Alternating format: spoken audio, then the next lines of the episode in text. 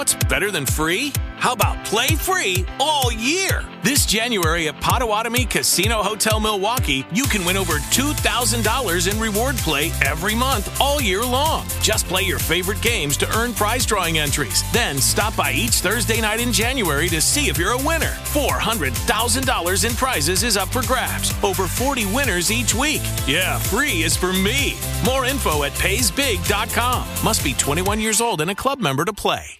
¿Te preocupas por tu familia? Entonces, ¿por qué darles solo huevos ordinarios cuando pueden disfrutar de lo mejor? Eggland's Best, los únicos huevos con ese delicioso sabor fresco de granja, además de la mejor nutrición, como 6 veces más vitamina D, 10 veces más vitamina E y 25% menos de grasa saturada que los huevos regulares, además de muchos otros nutrientes importantes. Así que, dales los mejores huevos. Eggland's Best, mejor sabor, mejor nutrición, mejores huevos.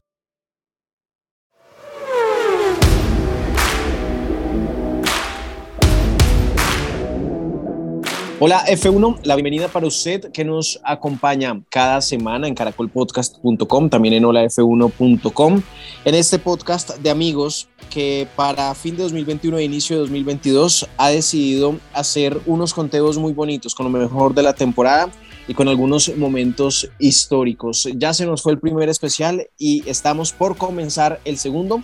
Así que gracias por su compañía, póngase cómodo, póngase cómoda porque aquí arranca la segunda parte de estos episodios especiales de Hola F1. ¿Cómo le va al Chopo? ¿Todo bien? Todo bien, Juan Felipe. Eh, estamos aquí, nuevo año, modelo 2022. eh, ya no, no, tenemos dashboards, o sea, no, no, no somos tan complicados. Nos, Efecto ¿Cómo le va? ¿Cómo le va? ¿Cómo le va? Somos, somos más pesados y tenemos menos presupuesto. Gran definición, gran definición, Sebas. Sí, señor, y lo somos. Edwin, ¿qué más? Hola, Pipe, ¿cómo va todo? Todo bien, Ed, todo bien. ¿Cómo le va, Vivi? ¿Cómo estás, Vivi? ¿Todo en orden? ¿Lista y preparada para el segundo especial de Hola F1 en estos días de receso largos sin Fórmula 1? Hola F1 para todos y pues sí, no tenemos carreras ahorita, pero sí tenemos eh, muy buenos tops de lo que fue la temporada en el 2021. Entonces, continuamos con estos episodios especiales. También gracias a los, los oyentes de Hola F1 que se convirtieron en amigos y están participando con nosotros con sus audios, opiniones y perspectivas. Seguiremos oyéndolos a lo largo de este episodio. ¿Cómo le va a Sebastián González? A Sebastián toca saludarlo siempre con campeón, porque es que todo lo que sufrió la temporada, las cábalas, lo, los berrinches, las alegrías, Sebas, campeón, Q. Hola F1 a todos. Eh, yo feliz de estar acá porque recordar es vivir y recordar todos estos momentos que nos llevaron al título me hace, me hace tener un, un mejor comienzo de año. Bueno, aquí continuamos entonces con los conteos, con datos chéveres, con estadísticas, numeritos, momentos históricos y más en este segundo especial del fin de 2021 e inicio de 2022 en Hola F1. Gracias por su compañía. Los sonidos de los motores pueden cambiar. Pueden cambiar. Las escuderías, pilotos, fabricantes y patrocinadores también cambiarán. Algo que jamás cambiará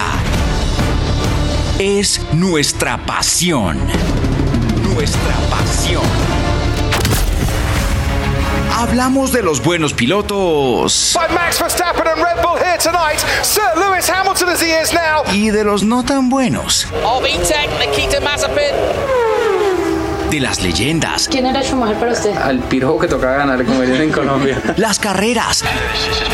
Las pistas, los personajes y lo que deja semana a semana la Fórmula 1.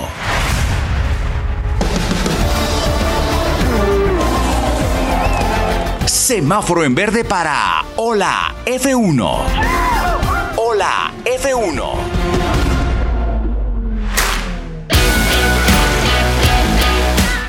Revisamos lo mejor de la temporada, arrancamos con un top que era para dar un momento, un contexto histórico y las opiniones de cada uno de nosotros, pero ahora sí estamos repasando lo mejor de la temporada 2021 y hay un hombre que fue protagonista, fue muy polémico, eh, la gente lo odia, la gente lo quiere, pero ¿cómo, cómo- qué fue lo que dijo Edwin el- la noche del 24 de diciembre cuando nos estábamos saludando? Eh, ¿Puedes repetir, Ed, cómo te referiste a Michael Massey?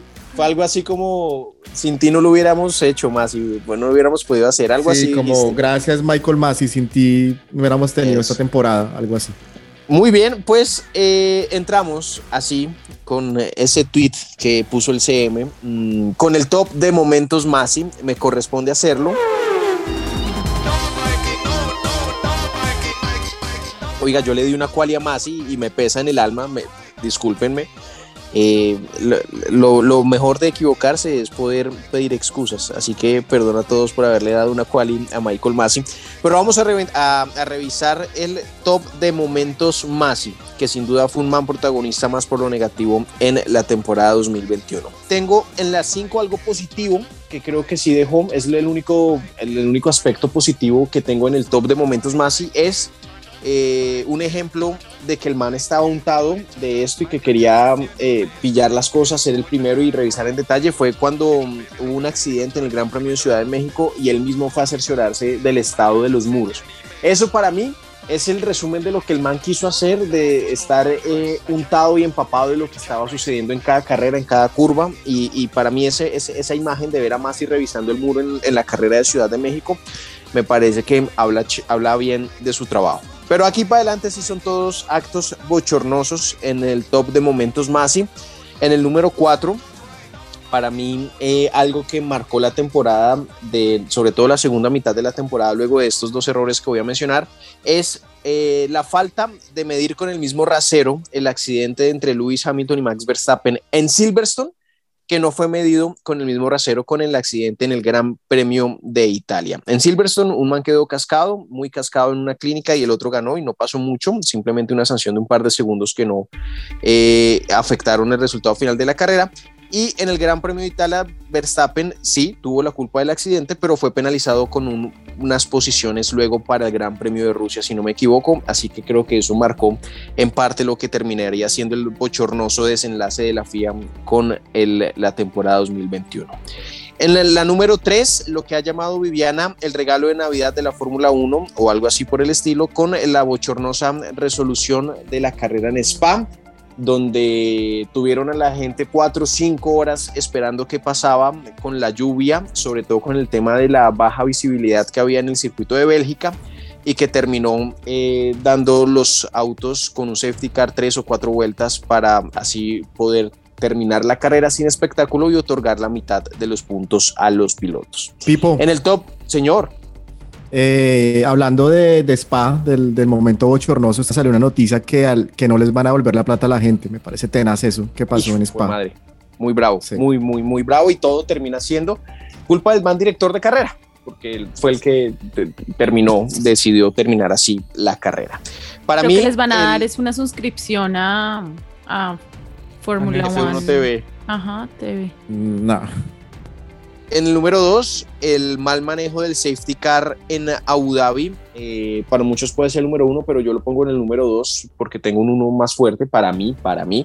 Y es que pues sin duda esto termina opacando el espectáculo y termina opacando la definición del título, ese mal manejo que le dio eh, Michael Massey al safety car en Abu Dhabi, que igual aquí creo que es una cuestión eh, de forma y fondo, porque creo que el fondo era eh, los, los autos tenían que sobrepasar y dejar a Hamilton y Verstappen mano a mano, pero la forma no fue la adecuada. Y para mí el top de momentos Masi es el tema de más de un día para la sanción a Hamilton en Brasil, más allá del, del, del apellido o no, creo que fue un acto bochornoso de la FIA, una sanción que era clara, eh, tomarse tanto, tanto, tanto, tanto, tanto tiempo eh, y eso pues también siguió opacando la, la, labor de la FIA y la labor de, Mike, de Michael Massey eh, en la temporada. Tanto fue así que se abrieron spaces, nosotros nos conectamos con Edwin y Sebas, creo que a uno de este man de, de Víctor Abad eh, del F1 que tenía un poco de gente siendo y tenía una tendencia en Twitter esperando un PDF de la FIA con la estación de Hamilton. O sea, fue tan así que se abrieron espacios y la gente empezó a mamar gallo con el, con el PDF de la FIA con la estación de Hamilton, porque era una cosa que sabíamos iba a pasar, pero se demoró un día. Así que ese es mi top momentos más y no sé si se me escapa alguno, no sé si queda alguno por fuera. Seba, Seth, Vivi, Chopo, ¿cómo lo ven? Yo creo que es que, es que no, no nos alcanza las manos para, para contar los, los, los momentos más y creo que fueron demasiados errores que se cometieron. A mí en los momentos más sí me, me queda faltando en el top eh, la negociación, esta negociación que hizo con, con, Toto Wolf y, con, sí. y con Christian Horner. Hi, Michael. Hi, I'm going to give you the opportunity to start from grid position two for this, uh, based on what occurred at turn one, two. Es que realmente todo está dentro del reglamento, ¿no? Y pues bueno, esto ya lo hemos hablado, como que el reglamento está sobre reglamentado, entonces permite hacer como cualquier cosa, todo se puede y todo se puede para un lado y para el otro, porque hay un montón de reglas que se han venido inventando que obviamente se tienen que, que solucionarlo. Si sigue es porque hay un respaldo de la organización hacia él y, y ellos han estado detrás de sus decisiones si se va es porque definitivamente pues no, no había, la, no estaba la mano de Liberty Media ahí detrás. Sin embargo, yo creo que lo más sano es que se vaya, ¿no? Y no hablando como aficionada a un equipo, pero realmente creo que un director de carrera es una persona que debe ser ecuánime y aunque en el deporte siempre van a haber decisiones que son polémicas porque el deporte verdad que tiene una parte subjetiva muy fuerte y emocional también, pero esto ya en realidad deja mal parado a la Fórmula 1 con varias decisiones, ¿no? Para lado y lado. Start, restart, Jonathan, not a formation lap. Okay, no problems. Top de momentos de Michael Masi. Eh, pues claramente no, no hay ninguno que se le compare a lo que pasó en la última carrera.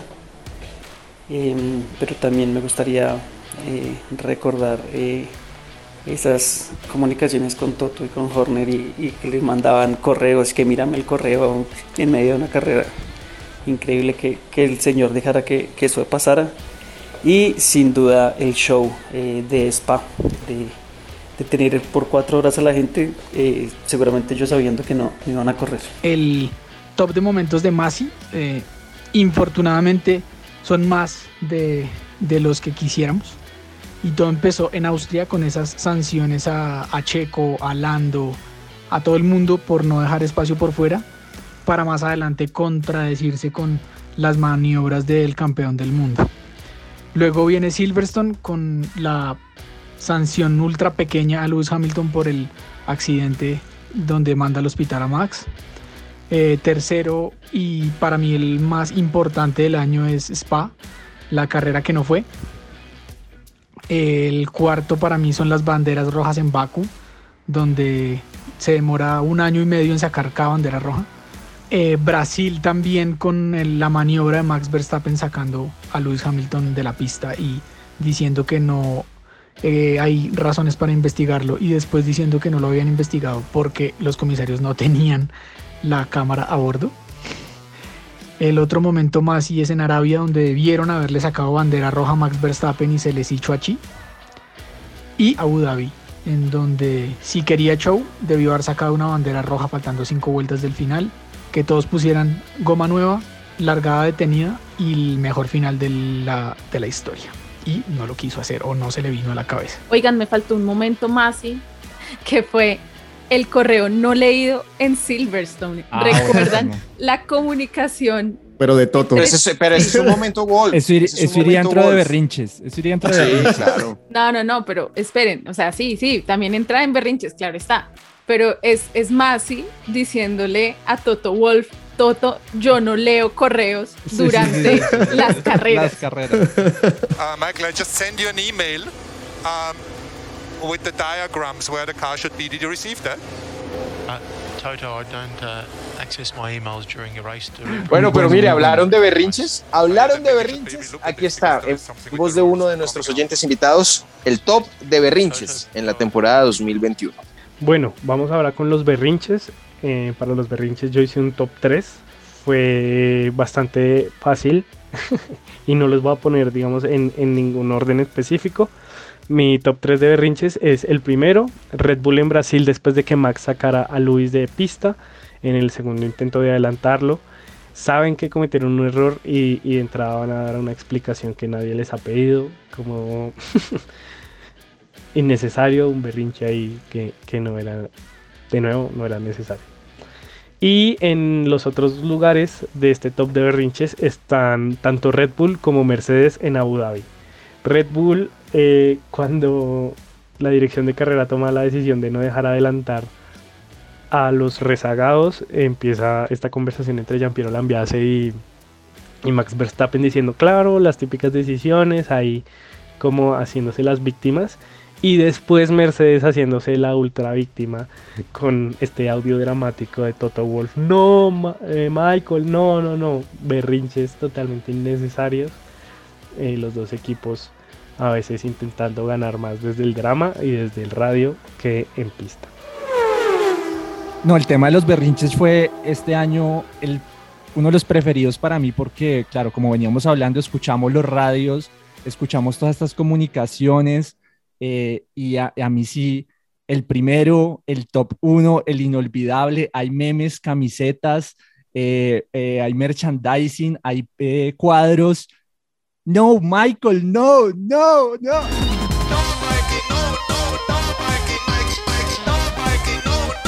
No, este es el mejor. El mejor del año es el No Michael de, de, de Toto. Eh, es increíble, lo he visto en TikTok, está en todo lado. Eh, eso también le hace mucho. Por eso, bueno, yo tenía una. una la- cuando hablamos de lo de los radios, la pregunta es si eso iba a continuar, estas comunicaciones. Pero sabiendo cómo son los gringos y lo que se ha generado con este tipo de comunicaciones, veo muy difícil que, como lo pidió el mismo Toto y Horner, que, eh, que, y bueno, y otras personalidades de la Fórmula 1 que están pidiendo que no se hagan públicas, veo muy difícil que Liberty Media tome la decisión de quitarse esta cantidad de contenido que se está dando con, con esto. Eh, mi- mis otros dos tops eh, Sebas, son... más que, más que contenido, pues es que claramente todo eso se convierte en todo lo que usted ha dicho y eso es una gasolina deliciosa para, para, para las audiencias. Pero más que eso, y, ojalá no lo quiten, es, es que eso hace parte del deporte desde hace muchos años y que nosotros como espectadores, como aficionados y las personas que, que no son aficionadas a la Fórmula 1 se enteren de ello, es, es muy bueno, es muy chévere, es, es, es como escuchar en el fútbol americano cuando están, est- están, están los referees diciendo sus, sus, sus decisiones. Es exactamente la misma vaina. Venga, bienvenido sea. Sí, total, yo estoy totalmente de acuerdo, yo no lo quitaría por nada del mundo. Eh, se- seguramente lo van a regular, ¿no? Que creo que también es la otra idea, no quitarlo, sino que no puedan abrir el botón y cada vez que quieran gritar así como el no, Michael, no, esto, pues, sino que lo puedan hacer como, como yo pido el tiempo y o quiero revisión o bueno, seguramente lo van a regular, lo cual lo hará menos entretenido, pero no lo van a quitar. Eh, Claro, porque además ahí metiendo un poco la cucharada, esas comunicaciones de los radios hacen parte de la carrera, porque la carrera no es únicamente lo que está pasando dentro de la pista en ese momento, cual. sino que definitivamente lo que ellos hablan en los radios tiene un impacto directo hasta en el resultado de la carrera y del campeonato, como lo hemos visto. Entonces, debería ser transparente para los usuarios, que uno, para los usuarios, para las audiencias, para todo el mundo, que uno pueda ver que ver, escuchar lo que están hablando y lo que está pasando tras bambalinas, porque eh, definitivamente en ese, en ese detrás de hacen cosas que, que pueden cambiar totalmente una carrera. Tal cual. y se haría mucho más valioso, digo yo acá en términos de, de marketing, eh, esta F1 TV, la aplicación, porque pues ahí es donde están, ¿no? Y eso es parte de la FIA, o sea, de la, de, la Fórmula 1, se me hace loquísimo realmente que tome una decisión contraria a lo que le conviene al negocio. Eh, otro de los momentos eh, como de berrinches, unos lo podrán ver de esa forma, otros no, yo lo dije en su momento, y es la Totocam en Brasil, eh, porque más allá de un berrinche y una celebración, era como esa muestra de impotencia y de sentirse grandes nuevamente. eh, entonces, pues sí, lo asocio como, como un berrinche, como una exaltación, como algo pues que nos dejó ahí un momento muy chévere. Y, y Arabia Saudita, no por uno en puntual, sino por la cantidad de berrinches que hubo, es que fue impresionante. O sea, e, era, uno tenía que estar pendiente de los radios porque ahí se estaba definiendo eh, que si lo estrelló a propósito, que frenó, que yo no sé qué, que no, pasó de todo y los radios nuevamente pues súper eh, claves en todos estos berrinches que escuchamos en la temporada. Oigan, yo tengo que decir que la Toto Camp de Brasil es mi momento favorito del 2021. Yo, yo sé que fue berrinche, pataleta, lo que sea, pero fue tan rico, o sea, como la cámara y, con y, y Toto como que como que saca lo peor de sí. yo, yo creo que les dijo como en tu cara o algo así. De verdad que qué gran momento y qué gran berrinche. O sea, para mí es un, un muy buen berrinche. Fueron súper protagonistas, ¿no? Los, los directores, yo creo que como nunca antes. Fueron súper protagonistas. Tengo otro berrinche no menor, porque además hay que decir que esta fue la temporada de los berrinches. Cada carrera prácticamente hubo berrinche de un lado o del otro lado y, uy, sí, me acuerdo mucho Silverstone, eh, ese berrinche que, que armaron los de Red Bull porque Luis había celebrado. ¿Ah? Que era el colmo, que como se le ocurría cuando Max estaba en el hospital a verse, mejor dicho, o sea, prácticamente querían que no hubiera podio, que el mundo hubiera parado, porque sí, es cierto, hubo un, un accidente, fue fuerte, porque pues también hay que decirlo, sí fue fuerte, pero Max estaba bien, o sea, tampoco era como para decir que, que Luis no debería haber celebrado, o sea, por Dios, creo que ahí, ahí mal ese berrinche.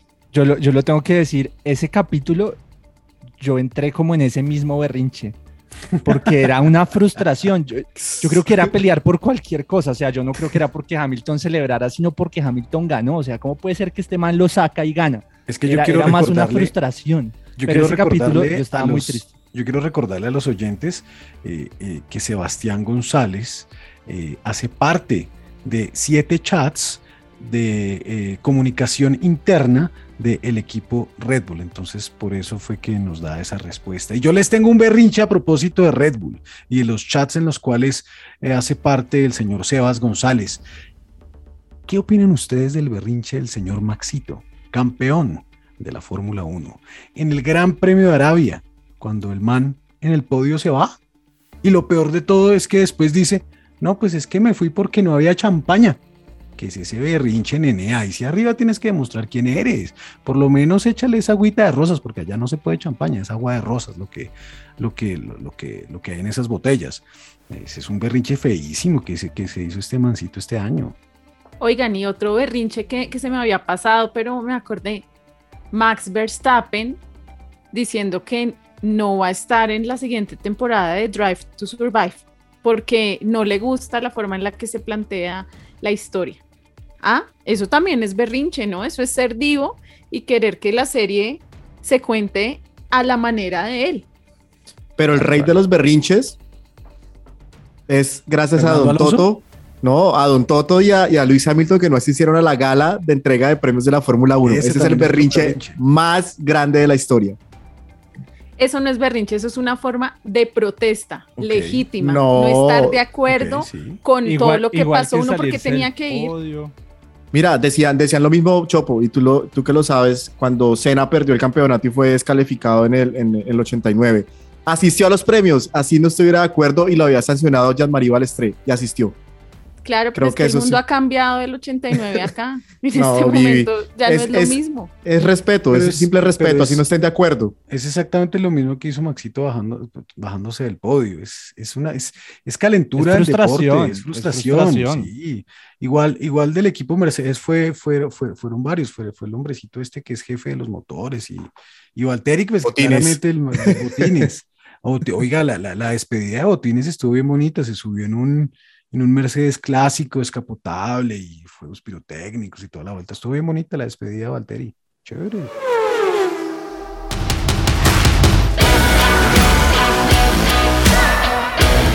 Y ya que, ya que estamos aquí en medio de la, de la controversia por los berrinches, Luis que no asiste a la premiación anual de, de la FIA, yo creo que es tiempo de ver cuáles fueron los mejores momentos de Lewis Hamilton en este año. Para Ay, no, ya vengo. Se me cayó el internet, dice Sebas. Ya vengo, esto es muy, esto es muy doloroso. ¿Aló? Bueno, yo les tengo, les tengo una propuesta, a ver ustedes qué, qué dicen, y eso sí, les pido acá, pues, eh, objetividad, sensatez, cabeza fría. Nos pidas eso, por favor. Eso, no lo tenemos. Pida Sebastián. Acá no, existe eso. No, eh, eh, a veces como que Edu se deja llevar más que Sebas. no, Edwin lo odia más que yo, eso sí está clarísimo. yo no lo odio. Bueno, mi momento número 5 de este top eh, fueron las 100 poles de Lewis Hamilton. That's pole position, mate.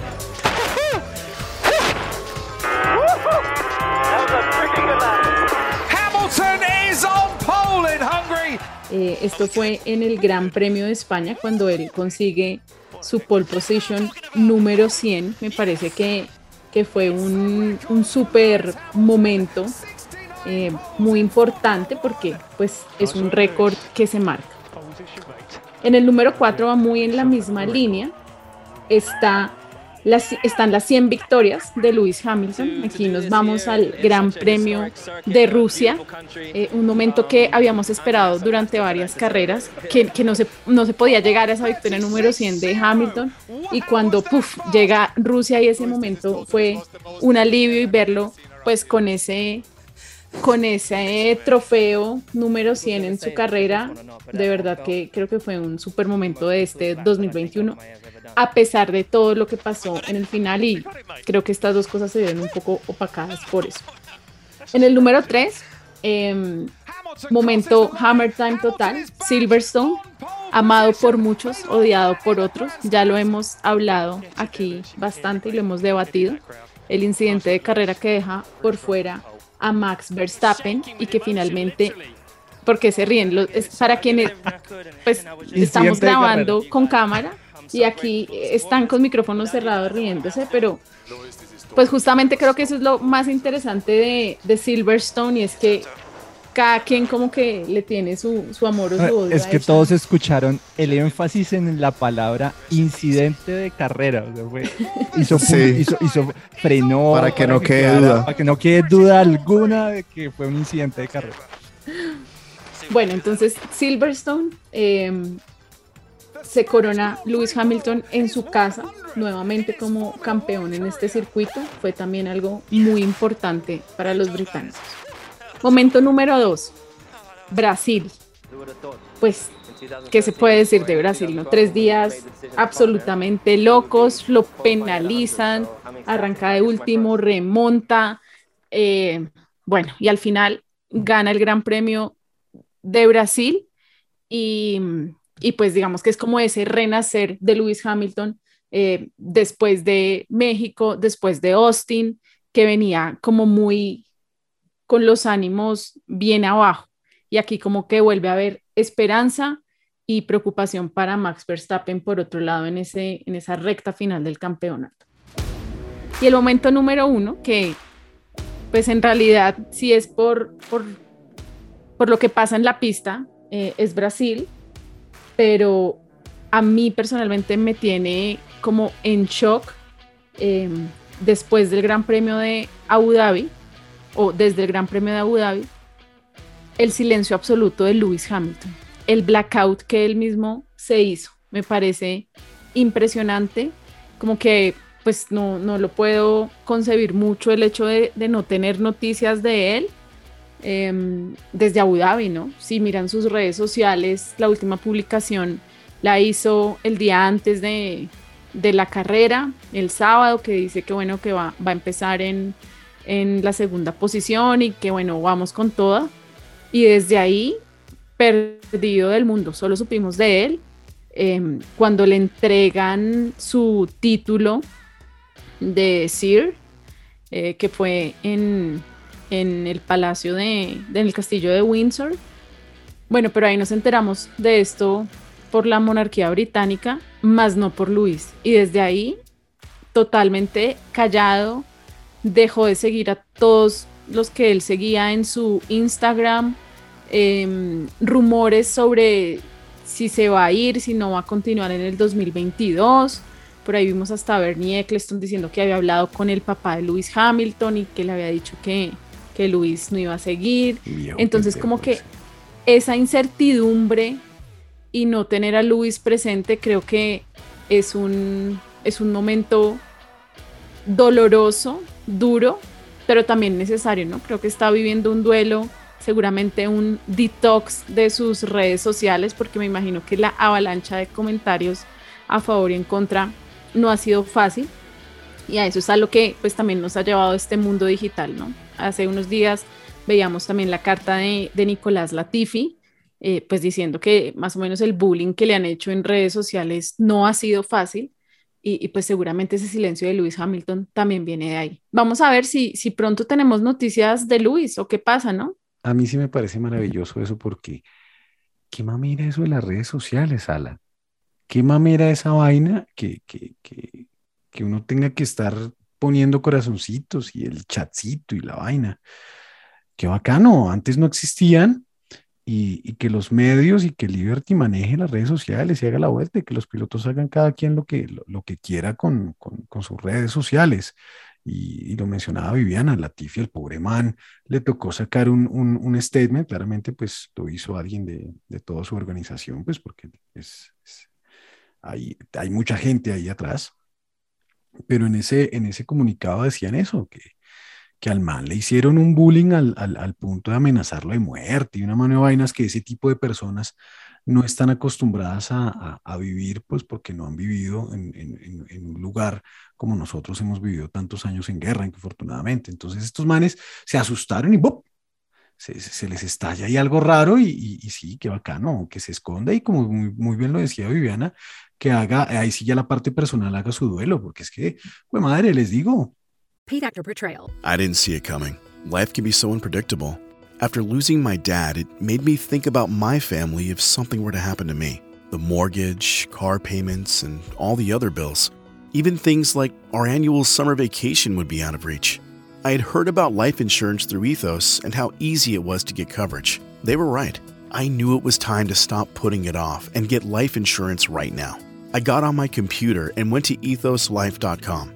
In just 10 minutes, I was covered, and boom, family protected. Thanks to Ethos, my family won't have to worry about the bills if the unpredictable happens to me. Ethos, fast and easy online term life insurance. Up to $2 million in coverage with no medical exam. Some policies as low as a dollar a day. Answer a few health questions and get your free quote at ethoslife.com slash audio. That's ethoslife.com slash audio.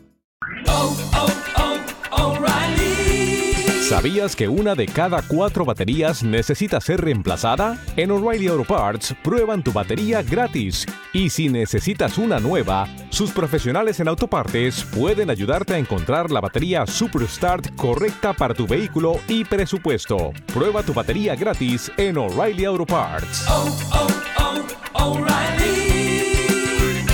Auto Parts. se sentía ya campeón después de siete años de estar ahí arriba en el curvito y tal, eh, por lo que fuera, tiene que hacer su duelo y eso es, eso es lo más normal, lo tiene que hacer. Pero Chopis, una cosa, y digamos al margen de, al margen y, y y si el tema de las redes sociales es por bullying o por todos los comentarios que llegaron, que eso sí, reprochable de todo, desde, todo el punto de vista. Eh, pero creo que también la actitud de Hamilton, no sé, es un man que está acostumbrado a ganar y, y es la primera vez que lo vemos doblegado y, y, creo que no ha reaccionado de la mejor manera. Entiendo que tiene que llevar su duelo, todo el tema, eh, pero lo que dice Viviana, es muy extraño este silencio de él eh, algunas personas cercanas dicen que está muy decepcionado, está muy triste, eh, pero pues eso también hace parte del deporte, el aprender a perder, y, eso también lo hace, debe, debe aprenderlo para ser grande. Creo que no ha... sí, pero no, no creo que no lo ha tomado, no lo ha tomado. El hecho de no poner un tuit o no poner una foto mostrando su, su torso desnudo, pues no pasa nada. pero es que él es así, es que es Hamilton, Hamilton es el que pone foto con su, con su torso desnudo. Pero pues Sigue con tu vida normal. Sigue con tu vida normal, punto. no lo quiere hacer, ya, no lo quiere hacer. Es, no sé, no, sé. Está bien. Yo, igual, igual, igual ya hablaron. Mercedes ya habló y, se alineó a lo que habló Mercedes, está perfecto. y, Hamilton estuvo en la despedida de botas y la cosa. Eh, esa fue la otra, la otra eh, eh, oportunidad en la que ya pues, tuvo como presencia pública. Pero yo sí tengo que decir que gran parte de, lo que respeto y, y valoro de Hamilton en este final de temporada eh, fue lo que pasó inmediatamente, pierde el título. Me parece que la forma en que, ya lo habíamos dicho en el episodio, en que pasó después de Abu Dhabi, pero lo que hace después de que pierde el título me parece un caballero, eh, de ahí sí, de un lord, de un ciber, de lo que quiera, eh, sin poner en duda en ningún momento la, la, victoria de Max, que en los escritorios se decidiera otra cosa era otro problema, pero el tipo en ningún momento puso en duda que eh, el piloto con el que competía lo pasó en pista, eh, la actitud del papá, eh, y pues ya, que, se, que, haga su duelo y no publique nada. A mí sí me, digamos, de lo único que yo diría como es de comunicación, pues me parece como un último mensaje como a sus fans y despedir la temporada y lo que sea, bueno, lo, está tomando de otra forma, seguramente llegará súper recargado el, el, próximo año, no se va a retirar. Y dentro de ese top de momentos, yo debo decir que mi top de momento de Hamilton fue Arabia Saudita. Eh, Arabia Saudita para mí fue el momento en el que vi a un Hamilton campeón, eh, vi a un Max súper nervioso después de, perder su vuelta de clasificación. Eh, perdí la, como no la esperanza porque siempre la tuve, pero, pero, pero me puso a tambalear el ver tan sólido a Hamilton en esa carrera y lo que se venía. Entonces para mí el top de manejo y del año eh, fue Arabia Saudita con todo lo que pasó, lo del DRS, eh, la ventaja, un circuito nuevo. Eh, no, me parece que ahí esa fue su carrera del, del, año y que lo dejaba empatado en puntos para ir a pelear un final de, de campeonato increíble. Los momentos Hammer Time del año fueron España, donde Hamilton se mete a los pits y le gana la carrera estratégicamente a Max Verstappen. Rusia, donde con cabeza fría gana la carrera, Brasil con una remontada absurda y Abu Dhabi donde venía dando una clase de cómo ganar un campeonato del mundo hasta que entre el equipo y la FIA lo arruinaron. Top de momentos Hammer Time. Sin duda, el, el, Gran Premio de Brasil, esa recuperación de, de 20 puestos estuvo tremenda. Y el otro momento top fue, fue ver la humildad con la que con la que salió a felicitar a Verstappen y, aceptar su derrota. ojalá todos esperamos así eh, en la derrota. igual, bueno, esa, más de la mitad se la debemos al papá de Hamilton, que seguramente fue el primero en llegar allá a decirle que, que tenía que, que tomar las cosas de la mejor manera. Y junto a nosotros, hola F1. Hola F1. Suscríbete en tu plataforma favorita a Hola F1 y sé el primero en enterarte y escuchar nuestros nuevos episodios. Además, suscríbete en www.holaf1.com y podrás recibir nuestras comunicaciones personalizadas. Sí, podemos hacer lo que queramos. Así estás más cerca a Hola F1. Suscríbete, reproduce y comparte cada episodio de Hola F1. Somos fans, no somos estrellas. Bueno, los tops continúan en Hola F1 y creo que la temporada espectacular que vivimos en 2021 también es gracias a muy buenos pilotos, a unos equipos que, como, lo dice el Chopo, con, con, el caso Red Bull, pero yo creo que va más allá de Red Bull, fueron varios equipos los que tiraron la moneda al aire y apostaron para, para arriesgar. Otros equipos pensaban ya más en 2022, pero hay algo que, que, que vale la pena mencionar, rescatar, y creo que es un top chévere, que en este sí no, no, no, no, no nos vamos a poner a discutir qué negro, qué blanco, no, creo que acá sí podemos sumar todos y es el top de maniobras del año. Y la idea es encontrar un consenso con ese top de los momentos sobre los autos más importantes, las maniobras, los adelantamientos o alguna carrera en especial con muy buenas maniobras. Este es mi top, tengo cuatro para que lo completemos entre todos y para que discutamos qué sobra y qué puede faltar en el top de maniobras del año. Las tengo además, es que creo que aquí, aquí estoy como, como, el chopo con, con, el tema de los mejores pilotos. Creo que poner un adelantamiento sobre el otro o una victoria sobre otra, creo que, creo que cada una tiene su mística, así que no tienen un orden específico este top de maniobras del año. el primer eh, lugar Alonso, no lo pienses. Con la, bueno, listo, le voy a dar el primer lugar a Alonso en combo con Esteban Ocon para la victoria de Hungría. Qué buena maniobra la de Alonso para frenar a Hamilton lo que más pudo, ¿recuerdan? Esa fue una gran maniobra y una gran victoria de Ocon en Hungría que nos alegró mucho ver a, verla al señor francés en lo más alto del podio. Gran maniobra, sí, señores, toda la razón, mira. De manual, además, además que fue escogida también como la maniobra del año por la FIA, ¿no? Ah, bueno, y, recuerdo mucho con lo que Rodrigo empezó ese episodio, que es qué bueno es ver a Alonso correr en equipo. Y, esa, esa, la maniobra de Alpine en Hungría, entonces le damos de una, el número uno.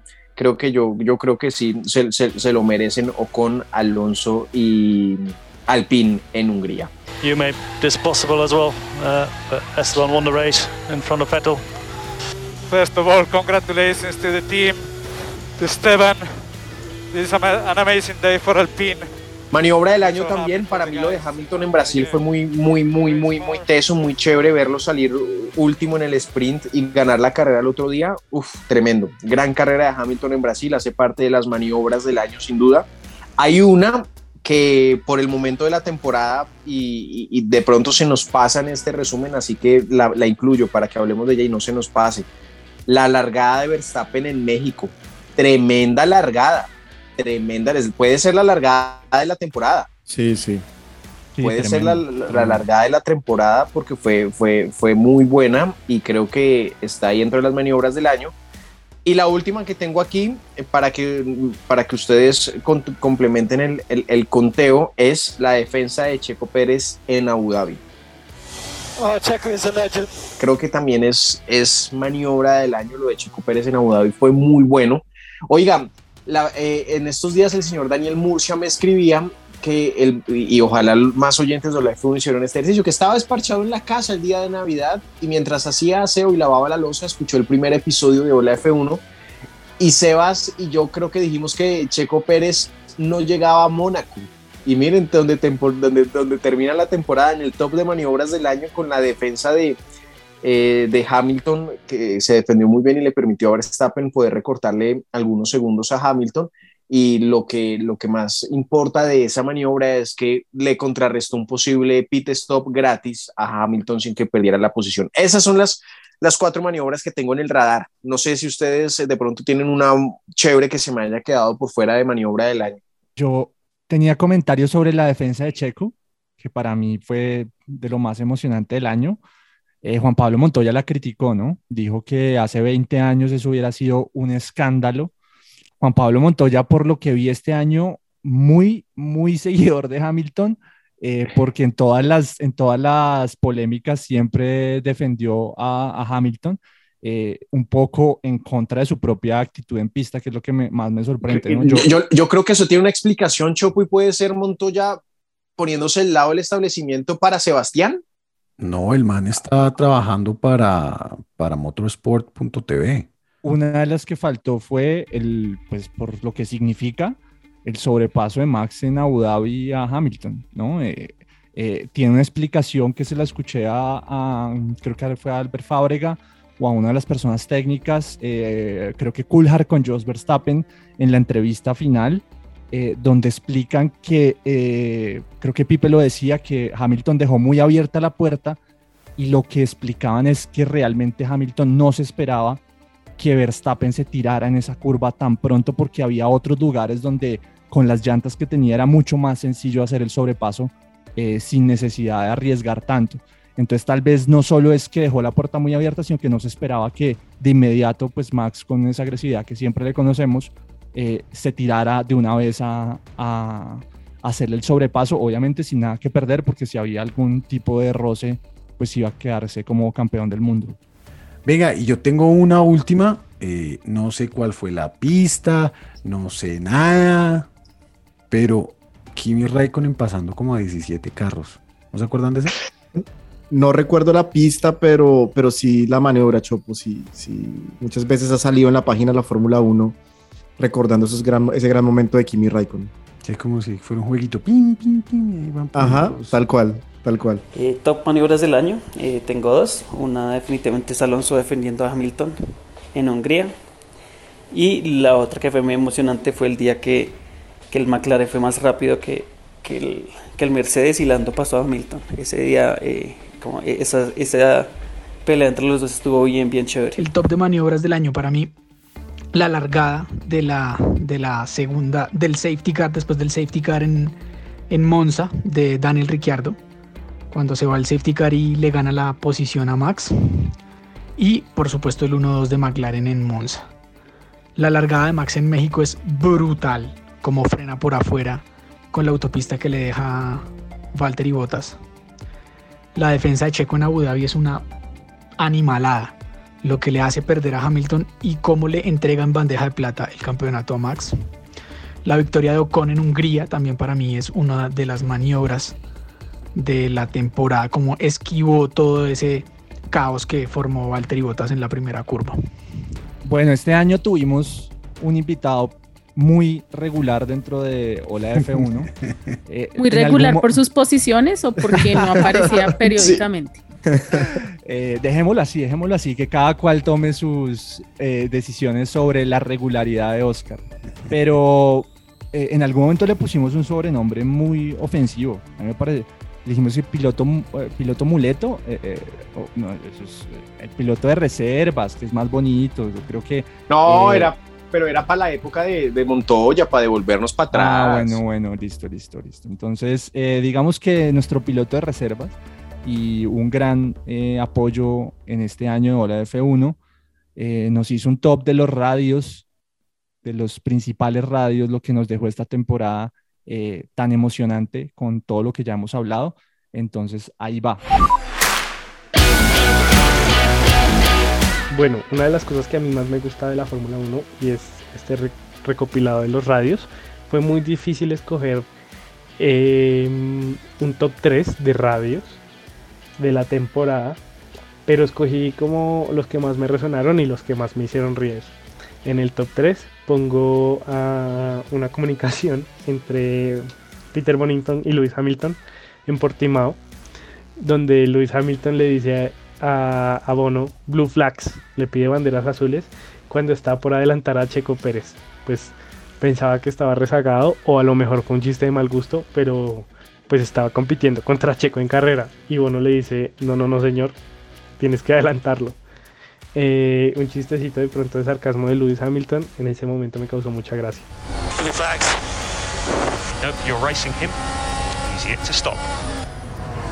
En el top 2 eh, pongo a James Bolt y Valtteri Bottas en Sandboard.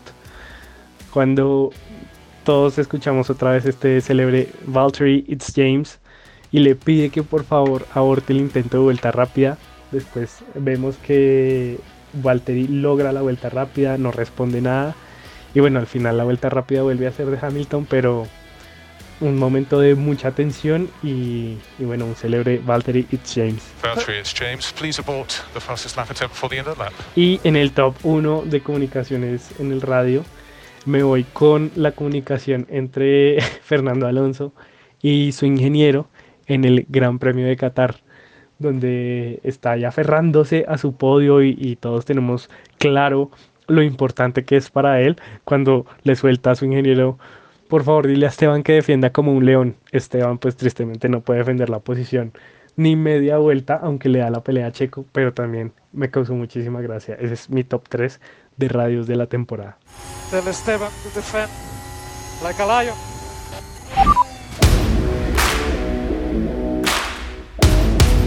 Creo que viene bien hacer una pausa chiquitica, rápida, para saludar también a los oyentes que nos siguen a través de nuestras cuentas en redes sociales. Recuerden que en Twitter estamos como arroba hola F1 podcast y en Instagram como arroba hola F1 podcast. Quiero arrancar saludando un combo chévere que nos, que, un, combo de amigas muy bonito que siempre nos escuchan y están ahí pendientes también de todo, de del trabajo del CM, que son eh, Laura Ocampo, Daisy Medina y Julie Vega, fanáticas de, de Lewis Hamilton, yo creo que las tres y muy, muy cercanas a Hola F1, así que gracias a ellas por eh, su compañía durante este 2021 en Hola F1. ¿A quién quieren Falta saludar? otra fanática de Lewis Hamilton. Yo, yo, le quiero mandar un saludo a Sandra Pineda, también del de, club de fans de Lewis Hamilton. un saludo muy especial. Un saludo que no se merece en lo más mínimo. Pero te quiero. Así todo, con el mal gusto que tienes en Fórmula 1 y todo, te quiero. y, el micrófono, Sebas. Bueno, por eso me toca acá como, sí, muy bien, tu elección. Un saludo ahí al patrocinador y tal. Se, hizo, se hizo ver ahí con el micrófono. y, después de la vela, no. No, me le tiré la vela. No, este año estuvo bien, bien. Ella que no sabe nada de Fórmula 1, de carros, de nada, pero estuvo como, al final me preguntaba de cosas que, iban pasando, entonces, bueno, un saludo. Muy bien, Vivi, ahí por ese, ese mensajito. Yo quiero saludar a la gente de Colombia Motor eh, Fans. Eh, estos manes son muy bacanos. Eh, son como nosotros, literalmente. Son unos manes que. un grupo de personas que están ahí, son aficionados a la Fórmula 1, al, deporte motor. Y están ahí y nos escuchan y también nosotros estamos ahí pendientes de ellos. Entonces, un saludo para ellos. Se conectaron ahí al Space, ¿no? Eso estuvo chévere. Y, quedaron de que hacíamos cosas en 2022. Yo no sé a ver. qué eran, pero ahí queda la pelota rodando, como dirían en términos futbolísticos. Oiga, y, y, Kit Pambelé. Para que tus proyectos no pierdan el ritmo la app de The Home Depot te tiene cubierto. Con búsqueda por imagen, encuentra rapidísimo lo que necesitas y el lugar donde se encuentra con Store Mode. Descarga la app de The Home Depot y dalo por hecho. Un saludo a Kit Pambelé, o sea, no he dejado de pensar ni un solo día en Kit Pambelé. Increíble que haya una persona que nos escuche y escuche Fórmula 1 y le guste la Fórmula 1 eh, con esa forma tan particular de ver la vida. Ojo a esto. Un saludo hasta Barranquilla. Oh, claro, un saludo hasta Barranquilla ya al señor Kit, Kit Pambelé, arroba Radio Torrenegra, tripofóbico, preper, fiador, compulsivo, estoico, podcaster, hipercrítico, re, ¿qué? retrasado sentimental, vea pues. ok. Ahí está. Es todo un personaje. Es todo un personaje, es todo un personaje que, ojo, ojo, chévere, tengámoslo en un episodio acá algún día. Ese, ese día el, el, episodio será como pip, a, punta de pitos. Y ahí nos aparece la E de explícito. ese sí será explícito. Yo quiero mandarle un saludo a Andrés Cañón, eh, que nos escucha mucho y que le debemos una invitación a un episodio del podcast. gran saludo, Andrés. Bueno, yo también quiero saludar a Jero Berrío, que estuvo con nosotros en el 2021 y ojalá que podamos tener noticias de él en el 2022. ¿Cómo le estará yendo a Jero en la Fórmula 4 francesa? Ojalá podamos tener ahí un update de, de lo que esté haciendo Jero. Y también quiero aprovechar para, para saludar a otros amigos a Andrés Felipe Cardona, Juan Pablo Pérez, Diego González, Diana Moreno, que han escuchado Hola F1. Yo, para complementar el saludo que ya Vivi le hizo a Sandra Pineda, mi otro, mi otro saludo es para DJ 113, que ha estado eh, súper pendiente de las redes de, de Hola F1, eh, compañero de trabajo, y que yo no pensé que fuera tan fanático de Hamilton, y pues ahí me insulta cada vez que puede. Yo conozco Oigan, de verdad, 103, escucha este podcast. Qué pena, el, el que es toda una figura radial. No, no, no. Eso sí, sí, qué pena. Nos escucha Y, y, nos contesta todas las stories. Es el que, el que más stories contesta, es 103. Yo conozco bueno, pues a Esteban, un saludo y no, pues qué alegría que sea también seguidor de Lewis Hamilton. Eso sí me parece maravilloso. Oiga, sí, muy chévere. Un saludo a este man que alguna vez lo conocí eh, gratos recuerdos eh, y escuchen su música en, en, Spotify. Ahí busquen, busquen al man, DJ 113. Saludito por allá, estúpido. Continuamos acá en Hola F1 y ahora vamos con otro top. Este es el top de definiciones más reñidas de campeonatos en la historia de la Fórmula 1. Uy, ese me gusta, ese me gusta. Vamos a ver, Chopo, si estoy a la altura, porque tú tienes mejor memoria que yo y viviste muchos más de estos episodios. No, yo no tengo memoria. Lo que pasa es que los viví. Soy muy viejito. Okay, Edwin, pero nosotros tenemos Wikipedia. No, pues me tocó hacer, me tocó hacer una investigación, no se imaginan. Esto, el estado del arte estuvo eh, bastante difícil de conseguir. bueno, entonces vamos con el, la posición número 5 en este top de definiciones más reñidas de la Fórmula 1. Tengo la definición del año de 1997 entre Michael Schumacher y Jacques Villeneuve. Eh, llegaron a la carrera de Jerez eh, última carrera del campeonato con una diferencia de un punto eh, a favor de, de Schumacher. Eh, en ese, en esa, carrera también estuvo bastante entretenida. lo que logré encontrar es que la pole, creo que es la única vez que ha pasado en la Fórmula 1, tres pilotos quedaron con el mismo tiempo, exactamente con el mismo tiempo.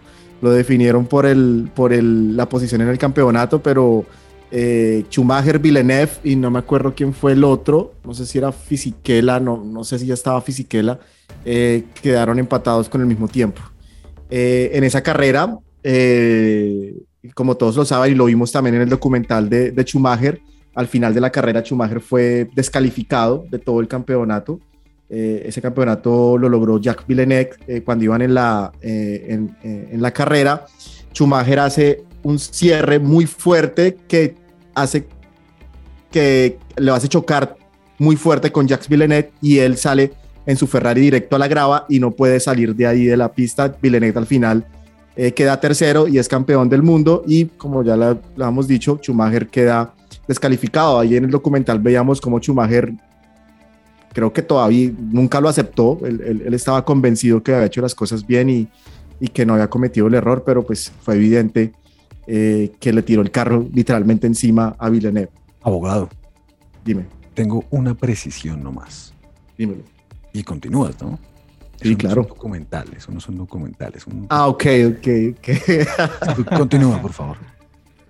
Oye, oigan, tengo una, tengo una pregunta ahí sobre, sobre. A mí no me tocó pues tan a fondo Villeneuve, pero, pero me gusta, me parece chévere, me parece como que su personalidad es ahí como cool, no sé, a mí, o sea, me, parece un piloto chévere, no sé qué tal era. El man después de muchos años eh, ganó hace poco una carrera en la NASCAR europea, así o más raro. Pero Sebas, más, tienes un argumento más sólido que el color de su pelo para decir que te parece chévere. No, no, es que buscando, buscando fotos de Fórmula 1 y como videos, salen cosas raras de, siempre salen cosas raras de Villeneuve, incluso en esta época. O sea, normalmente uno pone Fórmula 1 y cosas y sale como Hamilton. Bueno, ya la gente, pues mucho más de esta era de, de, social media y todo. Pero el man sigue siendo como una figura ahí como, no sé, me parece, me parece raro y fue campeón del mundo. Entonces algo también tenía que tener. Era un poco irreverente, ¿no? Pero la verdad, cuando nosotros vimos a Villeneuve, eh, fue casi su, a su, en el ocaso de su carrera cuando empezó Montoya eh, a mí sinceramente no me parecía buen piloto. Me sorprendía que haya sido campeón del mundo, pero, pero bueno. En la posición número 4 tengo otro, otra gran definición de los años 90, que también tiene como protagonista Michael Schumacher. Fue en el año de 1994 en la definición con Damon Hill. Ese año Schumacher eh, fue campeón. Eh, veníamos de, de, la muerte de Ayrton Senna en Imola y, Schumacher venía con esa hegemonía y ese poderío de ese Benetton de ese año. Eh, venía muy fuerte, sufre dos descalificaciones eh, antes de llegar a la última carrera en el circuito de Adelaida, en Australia. Llegan también con diferencia de un punto a favor de Schumacher.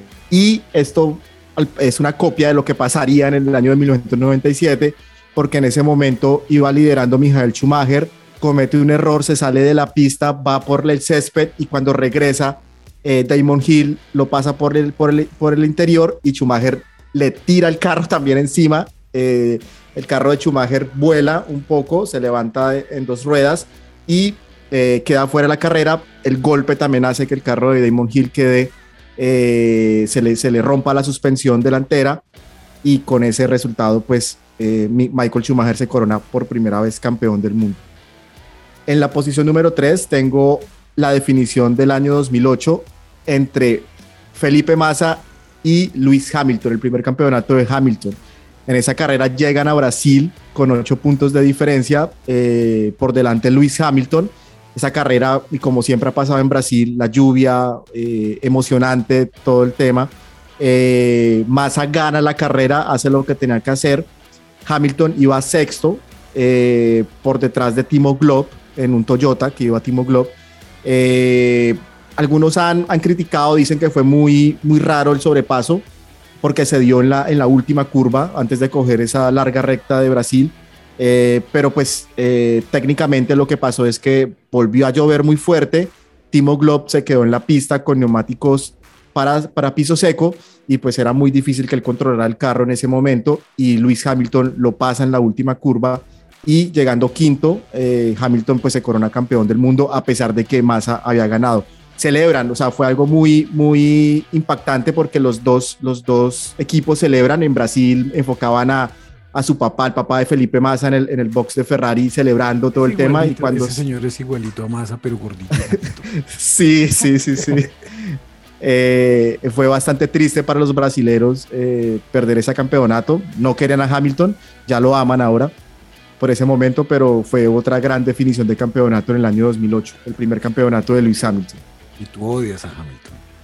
Eh, no lo quiero mucho. El, el, mensaje es que así como puedes ganar un título en la última vuelta, también lo puedes perder. Sí, ya lo había ganado. En la posición número dos, esta sí, creo que el Chopo dirá que sí, que, que, que puede ser. Eh, ese gran duelo en el año de 1976 entre Nicky Lauda y James Home. Este, este episodio fue recreado en la película que también se encuentra en estas plataformas digitales eh, en la película que se llama Rush, eh, en el cual pues se ve la rivalidad entre Nicky Lauda y James Home en ese año. Eh, ese año fue cuando Lauda sufrió el accidente que le dejó graves heridas en su rostro y en su cuerpo, quemaduras muy fuertes que le hicieron perder varias carreras. el accidente se, se, dio en Alemania en el, circuito de, en el circuito de Nürburgring, en el antiguo Nürburgring, que era un circuito muy largo y peligroso. A raíz de esas carreras que estuvo ausente Nicky Lauda, James Home empezó a ganar y eh, a pesar de que Lauda volvió en Monza y llegaron a la carrera de Japón en, el circuito de Fuji eh, con tres puntos de diferencia por delante Lauda.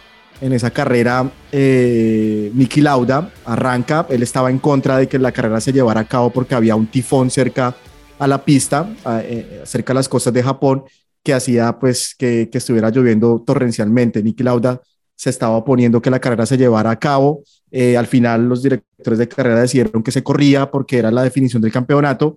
Arranca la carrera, Nicky Lauda da una vuelta y se retira. Pero el simple hecho de que Lauda se retirara no hacía campeón a James Home, tenía que quedar mínimo tercero. Eh, el man cuando iba en la carrera sufre una pinchadura eh, que lo retrasa como el puesto quinto. perdieron la, la referencia de, de, en qué posición iba. Al final el man hace dos adelantamientos que le permiten llegar tercero y con eso eh, convertirse en campeón del mundo por un punto de diferencia frente a Nicky Lauda y fue el, único campeonato que logró James Home eh, en su paso por la Fórmula 1.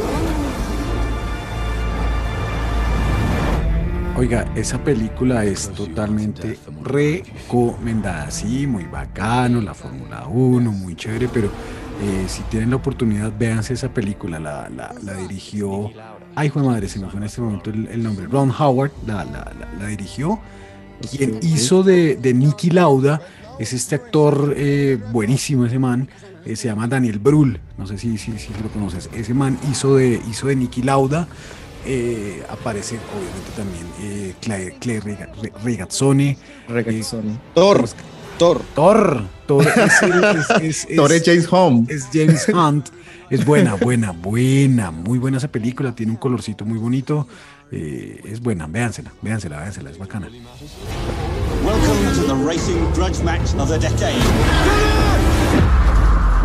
Y en la posición número uno, creo que es la definición de campeonato que todos vivimos y la definición de campeonato más espectacular de la historia de la Fórmula 1.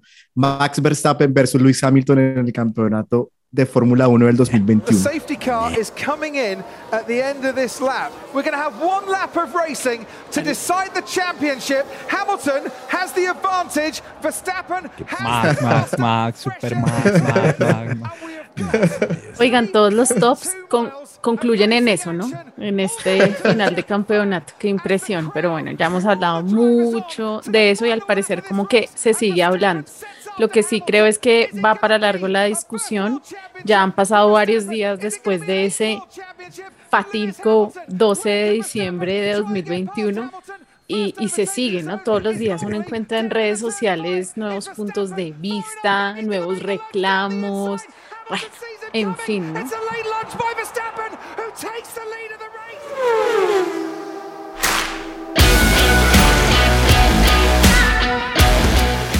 Hola, pero ustedes hablan mucho, hablan mucho y el tiempo no alcanzó. Iba a tocar mandar tercer episodio. Qué vaina, pero bueno, nosotros felices de seguir acompañándolos en unos próximos días con una tercera parte de este especial de Hola F1 que se pensó como uno y terminamos hablando tres episodios, pero nosotros felices de poder acompañarlos. Vivi, muchas gracias y en unos días de nuevo, tercera parte de especial Hola F1 porque aún nos quedan cosas muy chéveres, seguiremos riendo eh, seguramente y pues bueno, la alegría de poder acompañar, como dice el Chopa, a nuestra vasta audiencia. Vivi, un abrazo.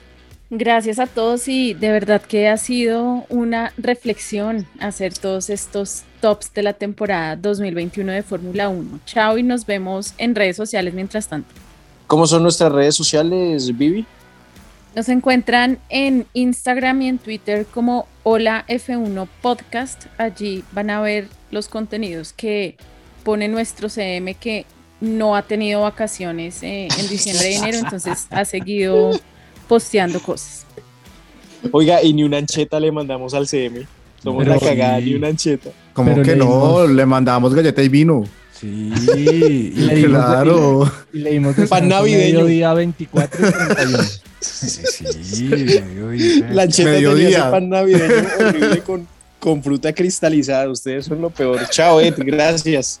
Chao, Pipe. Quiero seguir hablando, pero bueno, vamos para el tercer episodio. Vas a poder seguir hablando. En el tercer episodio vas a poder seguir hablando. Sebas, abrazo fuerte, campeón, gracias. Chao a todos y nos seguimos escuchando. Me dicen, Chopo, que tienes grandes preguntas para nosotros en el tercer episodio especial de Hola F1. Sí, los últimos, los últimos cartuchos de lo que fue la temporada 2021 y, y lo, que, lo que se viene ahorita en unos días, lo que se viene en unos días, que es la presentación de carros. Bueno, en fin, eh, lo hablaremos. Bueno, lo hablaremos en el ter- la tercera parte de estos episodios especiales con los que ya despedimos 2021 y saludamos el 2022. Abrazo fuerte para todos y gracias por la compañía en Hola F1. Hasta luego.